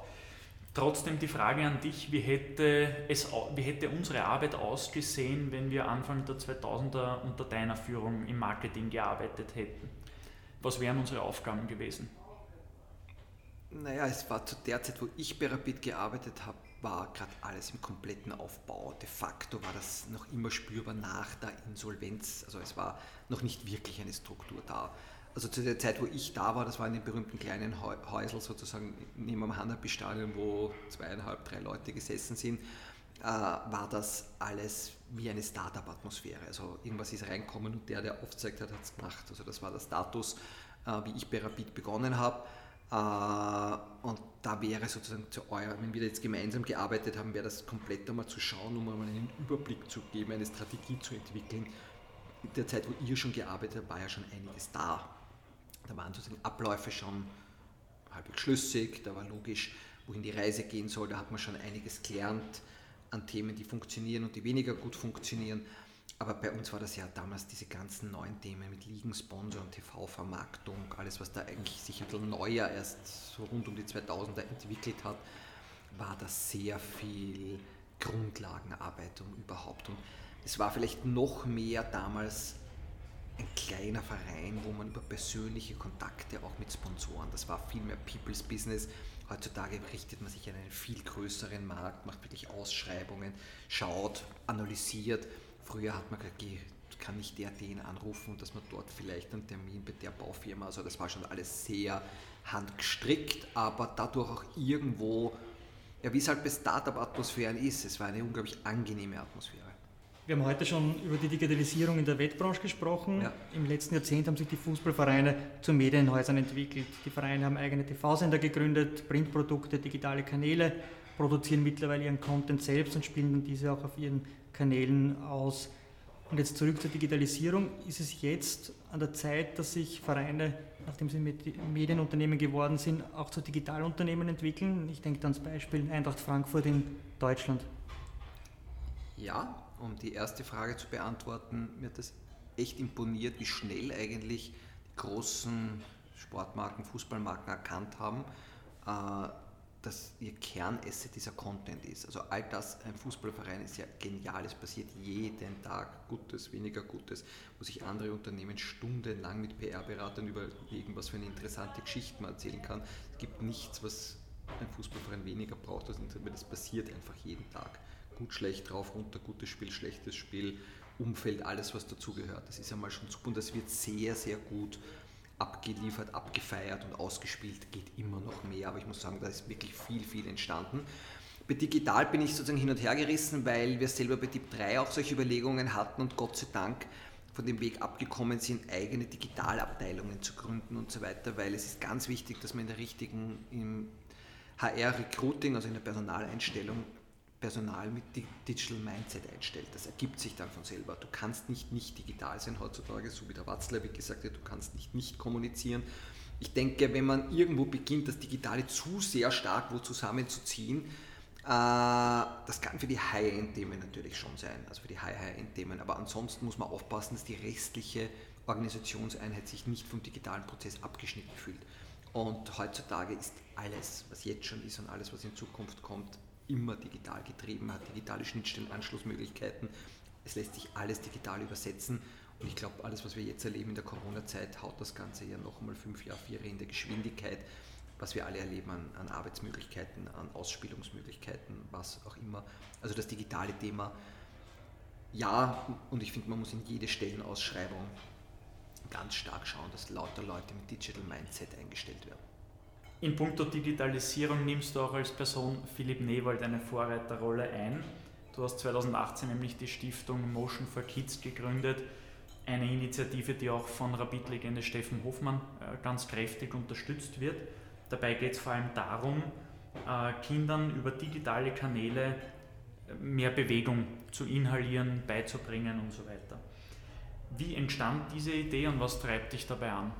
Außer deine drei eigenen Kinder. Genau die normale Geschichte, dass auch die Wahrheit ist, beginnt auch immer gern so damit, dass ich keine Midlife-Crisis habe, wenn mich viele fragen und sagen, Philipp, was treibt dich bei dem Thema jetzt an?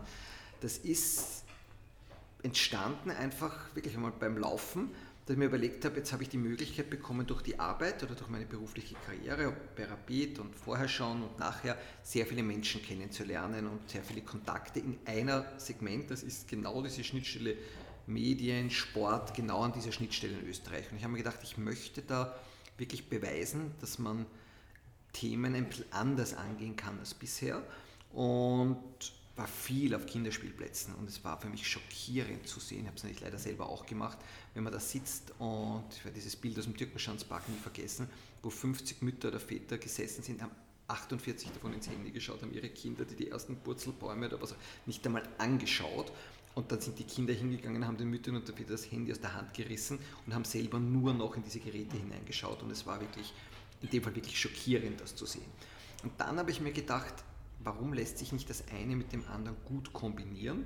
Und da kommt der schöne Ausdruck aus dem Judo mit der Kraft des Gegners spielen. Und Gegner ist in dem Fall die digitale Power. Das, was früher der Pfadfinderlehrer oder die Oma war oder der Käfig, wo einfach das von selber so viel Power gehabt hat, dass die Kinder das gemacht haben, was die gesagt haben das sind heutzutage die Influencer, die Blogger, die digitalen, die YouTube-Kanäle, die Social-Media-Kanäle, was auch immer. Das sind die Meinungsbildner der kleinen, mittleren oder größeren Kinder der heutigen Zeit.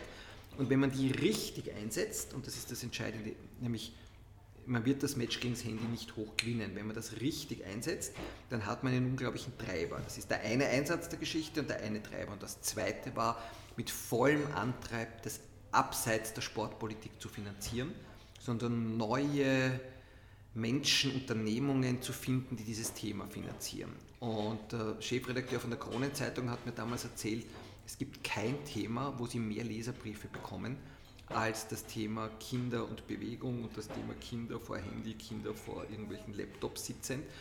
Und so ist das Thema mal entstanden. Und dann den Steffen auf einer Autofahrt über das Thema gesprochen, einmal von einem Trainingslager Retour Und dann haben wir darüber gesprochen, über das Thema, er trägt Schroppen, ich träge Schroppen und dann haben wir uns beide so angeschaut. Äh, Schroppen vielleicht auch jetzt für unsere deutschen ja. und Schweizer Zuhörer. Ist Schroppen. Schroppen ist gleich Kinder. Ja, Schroppen ist natürlich die, die wienerische Umgangsform für Kinder. Und dementsprechend haben wir gesagt, beide haben wir das gleiche Thema, jeder hat im bekannten Freundeskreis das idente Thema. Und dann haben wir gesagt, machen wir was. Und da war dann plötzlich so ein interner Antrieb und das war sicher bisschen eine Besessenheit bei dem Thema und habe das Glück dann wirklich erzwungen, bis eins gelungen ist und das ist eigentlich der wesentliche Stolz von Motion for Kids, dass die steuerliche Absetzbarkeit gelungen ist. Dass es eben klar ist für jeden, der da jetzt Geld einlegt, dass es ein Bildungsprojekt ist und kein Sportprojekt. Und deswegen für jeden, der das Geld dort einlegt, der es voll von der Steuer absetzen kann. Und das Zweite ist, dass der Staat zu allem Geld, das wir aufstellen, noch einmal ein Drittel dazu gibt. Das heißt, es ist die idealste Plattform, um solche Projekte zu starten. Und ganz wichtig bei dem Thema ist, wir machen keine eigenen Projekte, obwohl wir dauernd uns mit dem Thema beschäftigen und viele Ideen im Kopf haben, sondern wir tun nichts anderes als Geldgeber und die innovative Community zueinander bringen. Das heißt, wir schauen, wir machen Calls, Ausschreibungen, alle möglichen Themen, suchen coole Leute, die coole Ideen haben, die vielleicht noch überhaupt nie sich mit dem Thema Bewegung und Sport auseinandergesetzt haben, sondern ein Wissen in anderen Bereichen haben, die sagen, nein, das lässt sich aber eins zu eins dort übersetzen. Und auf der anderen Seite Menschen, die vielleicht statt dem 71. Zinshaus sagen, dass sozusagen das stiftet mehr Endorphine, hier etwas Geld hineinzugeben. Und teilweise sind es CSR-Aspekte, warum das Unternehmen machen, teilweise sind es Privatpersonen, die jetzt 100.000 Euro nicht nervös machen, äh, die hier Geld hineingeben und wir schauen, dass wir das hochprofessionell an die richtigen Kanäle bringen, an die richtigen Projekte bringen und diese fördern. Ich war selbst bei einer Projektentwicklung und Einreichung dabei und zwar haben wir damals die Escarabit Coach Buddy App mit, gemeinsam mit Julian Fauser von Skill genau. Academy entwickelt und dann auch eingereicht, ins Rennen geschickt bei Motion for Kids. Wie viele Projekte wurden eigentlich bisher eingereicht und wie viele davon wurden durch Motion for Kids finanziell unterstützt und gemeinsam weiterentwickelt? Eingereicht wurden in den drei Calls wurden an die 100 Projekte wurden eingereicht. Davon sind unterschiedlich, also es war beim ersten Konferenz die meiste Anzahl, aber da waren viele auch ein bisschen eine Themenverfehlung. Die Qualität ist dann gestiegen. Äh, unterstützt finanziell oder mit anderen Leistungen, sei es das mit Netzwerkmedien, wurden zwölf. Zwölf Projekte wurden wirklich unterstützt. Und was mir jetzt am meisten taugt, ist ein Kollege von mir, der das eigentlich hauptamtlich macht, der Christoph Meyer, einen Weg gefunden hat, dass wir gesagt haben, es geht oft gar nicht so um, ob das jetzt 20.000 oder 30.000 Euro Unterstützung sind, sondern dass man so ein Projekt wirklich bei der Hand nimmt. Und da ist uns mit Ashoka ein super Partner gelungen, der, wo man diese Projekte wieder in einen Brutkasten nimmt und die oft in einer ersten Ausbaustufe sind, noch einmal kritisch hinterfragt, Challenge, durchknetet, Business Cases, überlegt Andockstationen, ob die digitale Umsetzung wirklich die richtige ist und die werden dort wirklich durch so eine Art wie einen Challenge-Prozess durchbegleitet und gehen dann wirklich gehen dann wirklich sozusagen gestärkt in die nächste Runde. Und unsere nächste Aufgabe ist dann, wenn die Projekte einen Schritt weiter sind, dann wirkliche Investoren zu finden, die sich das wie, man kennt es eh, zwei Minuten, zwei Millionen oder wo auch immer, sich das dann anschauen und sagen, sind sie bereit, wirklich zu investieren. Das heißt, da kommen wir dann von der philanthropischen Ecke weg und das ist dann wirklich Social Business das Unternehmen und das gibt es immer mehr und das ist der Weg, äh, wo er sich auch hinentwickeln soll und wird. Das ist Social Entrepreneurship, finde ich eine der spannendsten Disziplinen der Zukunft. Äh, werde ich sicher in meinem nächsten Leben auch sozusagen aus, ausüben, weil es einfach unglaublich interessant ist, soziale Herausforderungen mit richtigen wirtschaftlichen oder technologischen Themen äh, sich dem positiv entgegenzustellen. Das Thema Bewegung wird aktuell, du hast es eh schon kurz angesprochen, durch Lockdowns und Sportverbote befeuert.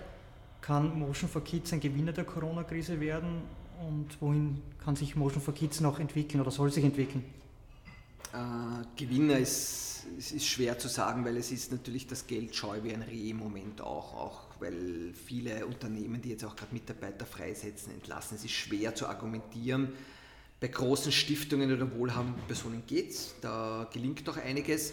äh, an Relevanz hat es enorm gewonnen. Also was mich am meisten freut, ist, dass jetzt auch die großen Ministerien, die das betrifft, äh, Sport, Gesundheit und Wissenschaft oder Bildung, dass die gemeinsam jetzt verstehen, das ist eine so eine Querschnittsmaterie und jetzt den richtigen Ansatz noch suchen, aber wir sind da auch stark involviert, die zueinander so zu führen, dass das aus einem Guss funktioniert, äh, dass diese vielen Initiativen, die es ja schon gibt auch, wie in einem Puzzle unterschiedliche Puzzlesteine, sozusagen, jetzt bin ich schon wieder beim Brückenbau, aber das ist wirklich scheinbar meine, meine, Lebensaufgabe.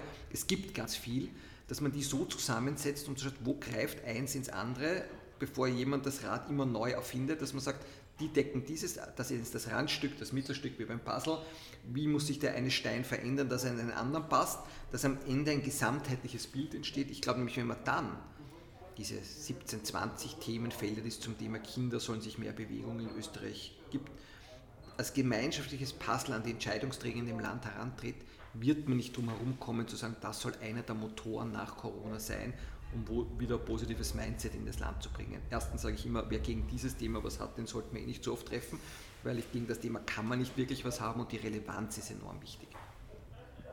Philipp, wir starten nun die Schlussrunde unseres Kaffeehaus-Talks und wollen von dir noch ein paar Entwicklungen, Trends und Tipps abfragen. Lass uns noch einmal zur Wettbranche zurückkommen und uns auch hier einen Blick äh, in die Zukunft werfen. Wie wird sich die Wettbranche in den kommenden fünf Jahren entwickeln und wie bleibt man äh, wettbewerbsfähig? Auf jeden Fall, wie schon vorher besprochen, der ganz starke Trend zur Digitalisierung. Äh, dann auch in der Positionierung ein klares Segment abzudecken, so wie wir gesagt haben, okay, wir sind der österreichische Sportwettenanbieter, überall dort, wo österreichischer Sport erfolgreich ist oder zumindest stark stattfindet, sind wir als Marke und als Unternehmen dabei und sich nicht verlaufen, das ist einmal ganz wichtig sozusagen. Und die Wettindustrie muss verstehen, dass Sport und Wettindustrie geht nur miteinander und dass man hier die Wege miteinander geht. Das beginnt bei der Besteuerung, das beginnt welche Mittel, was passiert mit den Mitteln, die Sport Unternehmen verdienen, Sportwettunternehmen. Also das muss wirklich mit Partnerschaft mit dem Sport funktionieren, dann kann es wirklich greifen. Philipp, welchen Trend sollten Wettunternehmen auf gar keinen Fall verpassen? Es ist dieses Gamification-Thema. Ich denke, dass beim Wetten auch dieses Thema Community-Gedanken ganz wichtig ist. Also gegeneinander wetten, äh, in Kleingruppen wetten.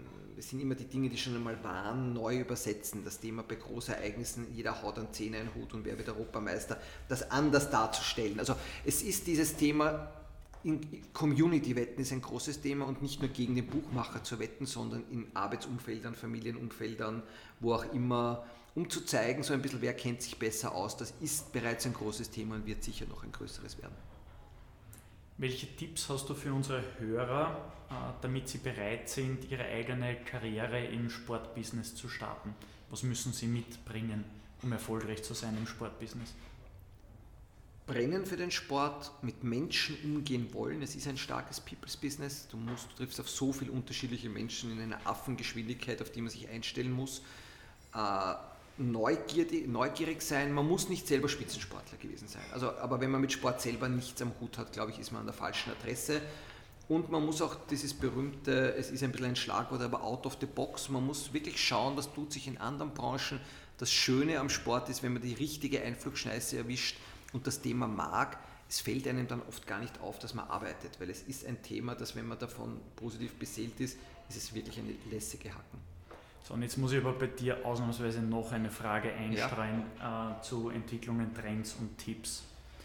Dir ist ja hoffentlich bewusst, dass du als Geschäftsführer eines Sportwettenunternehmens eine ganz kuriose Beziehung zu deinen Kunden hast, weil man jetzt hernimmt einen Getränkehersteller oder Nahrungshersteller, die sind daran interessiert, ihr Produkt so gut als möglich, so geschmackvoll als möglich zu gestalten, sodass es den Nutzern, den Kunden, den Endkonsumenten genauso gut schmeckt, mindestens genauso gut schmeckt wie dem Erfinder.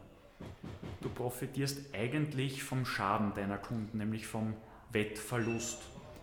So, und jetzt würde mich folgendes interessieren. Gib unseren Hörern doch einen Tipp mit auf den Weg, wie sie doch erfolgreich Sportwetten betreiben können. Um deinen Tipp konkret zu beantworten, aber da möchte ich das vorher auch noch kurz beantworten. Äh, das Wichtigste ist diese Balance zwischen Sportleidenschaft für einen Verein oder eine, einen Verband oder was auch immer zu haben und Mathematik und Wahrscheinlichkeitsrechnung. Das heißt, man sollte, bevor man, ich glaube, man kann sich auch einmal gönnen, heute, heute will ich, dass Rapid gewinnt, heute will ich, dass das Nationalteam oder Liverpool gewinnt, da heuern Zähne ein, weil die können gar nicht verlieren. Das ist natürlich auch zulässig. Aber on the long run ist das Beschäftigen mit Statistiken, Wahrscheinlichkeiten, sich anzuschauen, wie sind die Mannschaften beieinander, worum geht es noch. Äh, ich bin oft überrascht, wie bei manchen Ereignissen und Partien, wo spürbar ist, bei der einen Mannschaft geht es um alles, bei der anderen nichts, trotzdem sich viele von der Emotion leiten lassen. Also ich denke, diese Ausgewogenheit ist ganz wichtig. Und das, was du vorher gesagt hast, äh, hat mich oft lang beschäftigt. Und der entscheidende Punkt, den hat mein alter Buchmacher einmal gesagt, das hat mir sehr imponiert. Philipp, vergiss nicht, ihr verkauft bei jeder einzelnen Wette auch einen hohen Prozentsatz an Spannung. Und das ist, wenn zum Beispiel ein durchschnittlicher Kunde im Jahr bei uns 300 Euro verliert, übers Jahr gesehen, dann hat er vielleicht pro Woche fünf Tipps abgegeben, um eine so eine Größenordnung einmal zu sagen. Dann hat er fünfmal sich mit dem Thema beschäftigt, was wettet er, wer gewinnt. Dann hat er gewonnen, verloren, gewonnen, verloren. Und wenn du das jetzt übersetzt auf das einzelne Ereignis, das ja durch diesen Wetteinsatz ganz anders und spannender geworden ist, äh, dann sind 300 Euro im Jahr, äh, ist das eine überschaubare Summe, die man sozusagen für dieses Thema stärkeren Impact in Sportereignis zahlt. Es gibt natürlich Auswüchse und das ist auch ein Riesenthema, wo man rechtzeitig den Kundinnen und Kunden sagen muss, ihr, ihr wettet deutlich mehr als die Norm, ihr seid und hier muss man auch ehrlich mit den Kunden umgehen, mit ihnen in Kontakt treten, sie darauf hinweisen, so gut es halt geht, sie dann auch von dem Thema sozusagen wieder fernzuhalten. Wenn du auf deine Sportbusiness-Laufbahn zurückblickst, welche Personen haben dich bisher am meisten geprägt? Uh, unterschiedlich. Also der erste Kontakt in meiner Sportkarriere intensiver war mein erster Chef, das war der Werner Kuhn, der bei Rapid wirklich coole Aufbauarbeit geleistet hat. Also wie ich gesehen habe, was der Werner da übernommen hat, einen damals fast, also, also Verein war einfach vorher insolvent, die Aufbauarbeit, die dominante Bank Austria damals sozusagen noch, diesen Spagat zu schaffen, diesen ganzen riesigen Fußballverein Rapid wieder aus der Krise, hat mich schon sehr geprägt. Und vor allem auch dieser unglaubliche Arbeitseinsatz und die Zeit, also der hat wirklich 24-7 für Rapid gehackelt. Das war dann teilweise schon echt heftig, wie viele Stunden man dann dort verbracht hat, wenn man dort mitgearbeitet hat. Äh, jetzt von, der, von den Sportlern, der, der mich am meisten äh, angesprochen hat, von den Fußballern, ist, und deswegen bin ich so wahnsinnig glücklich, dass uns das Thema Motion for Kids, ich werde es nie vergessen, die Spiele und die Emotion, die das ausgelöst hat, wenn der Steffen einen Freistoß ins Kreuz genagelt hat oder das 3 zu 0 gegen Saloniki oder sonstige, das war der Abschied vom Steffen. Das waren schon Situationen, die mich persönlich am meisten erreicht haben. Aktuell von den Sportlern, ich bin ein Riesenfan von Dominik Thiem.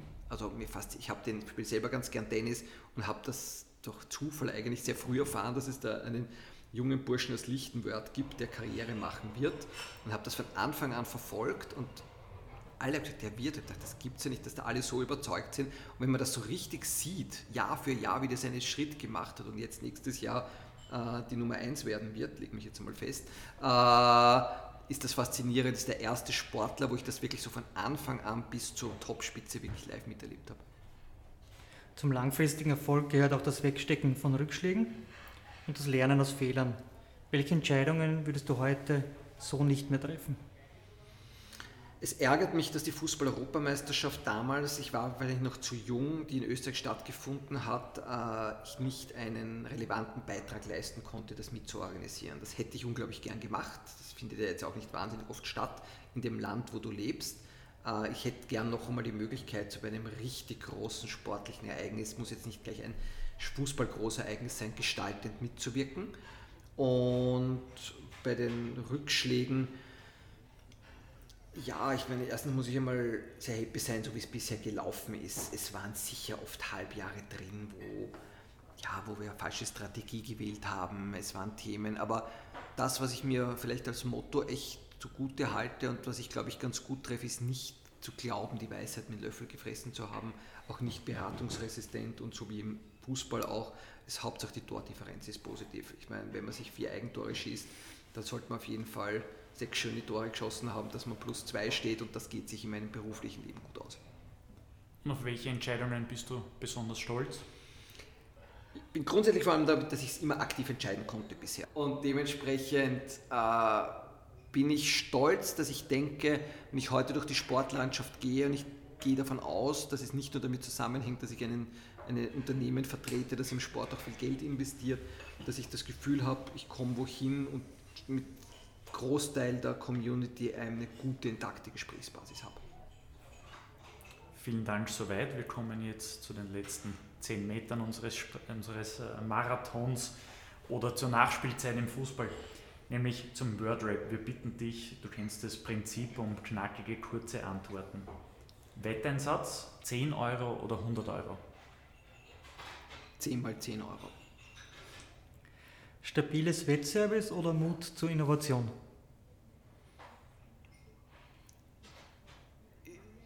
Aufbauend auf der Stabilität viel Innovation, Innovation, Innovation, Innovation. In puncto Aktivsport, Tennis oder Fußball? Deutlich besser bin ich im Tennis. Privat, analog oder digital? Zu viel digital, aber wirklich gelernt, die vielen Stunden das Teufelsding wirklich wegzulegen und lieben gelernt den berühmten Wald. Dein Lieblingsplatz im Allianzstadion? Die Tipp 3 Loge oder die Familientribüne? Gemeinsam mit meinem Sohn im Businessbereich gebe ich zu, das ist einfach ein angenehmes Gefühl, weil man auch viele Gespräche führen kann und viel miteinander verquicken kann. Äh, Wobei ich genauso gern auch an einem Freitag am Abend mit drei Freunden am Sportclubplatz zu finden bin. Also es ist wirklich unterschiedlich von der, mit wem ich dort bin, wo ich sein möchte. Tipp 3 Testimonial, Marcel Koller oder Franco Foda? Äh, ist natürlich schwer zu beantworten. Faszinierend war der Beginn der ganzen Geschichte mit dem Marcel Koller, weil das einfach so eine Aufbruchstimmung war mit der Euro. Was mir taugt ist, dieses, die Professionalität der Zusammenarbeit mit dem FODA, wie der einfach wirklich punktgenau das, was man mit ihm ausmacht, einhält und wie wir da gemeinsam jetzt auch, glaube ich, gute Dinge auf die Beine gestellt haben. Wobei ich sage, diese Zeit mit dem Marcel Koller, das war schon irgendwo so die werblich die Aufbruchszeit sozusagen bei Tipp 3 und das wird mir ewig in Erinnerung bleiben. Kaffee oder Tee? Leider auf jeden Fall Kaffee. Philipp, wir sind leider schon am Ende unseres Sportbusiness-Podcasts. Wir bedanken uns, dass du dir Zeit genommen hast und sehr, sehr viele Einblicke in dein Sportbusiness gegeben hast und wünschen dir privat und beruflich nur das Beste. Euch auch. Danke. Vielen Dank. Kaffeeaustalk, der Sportbusiness-Podcast für Deutschland, Österreich und die Schweiz. Von und mit Lorenz Kirschlager und Simon Peter Karamza.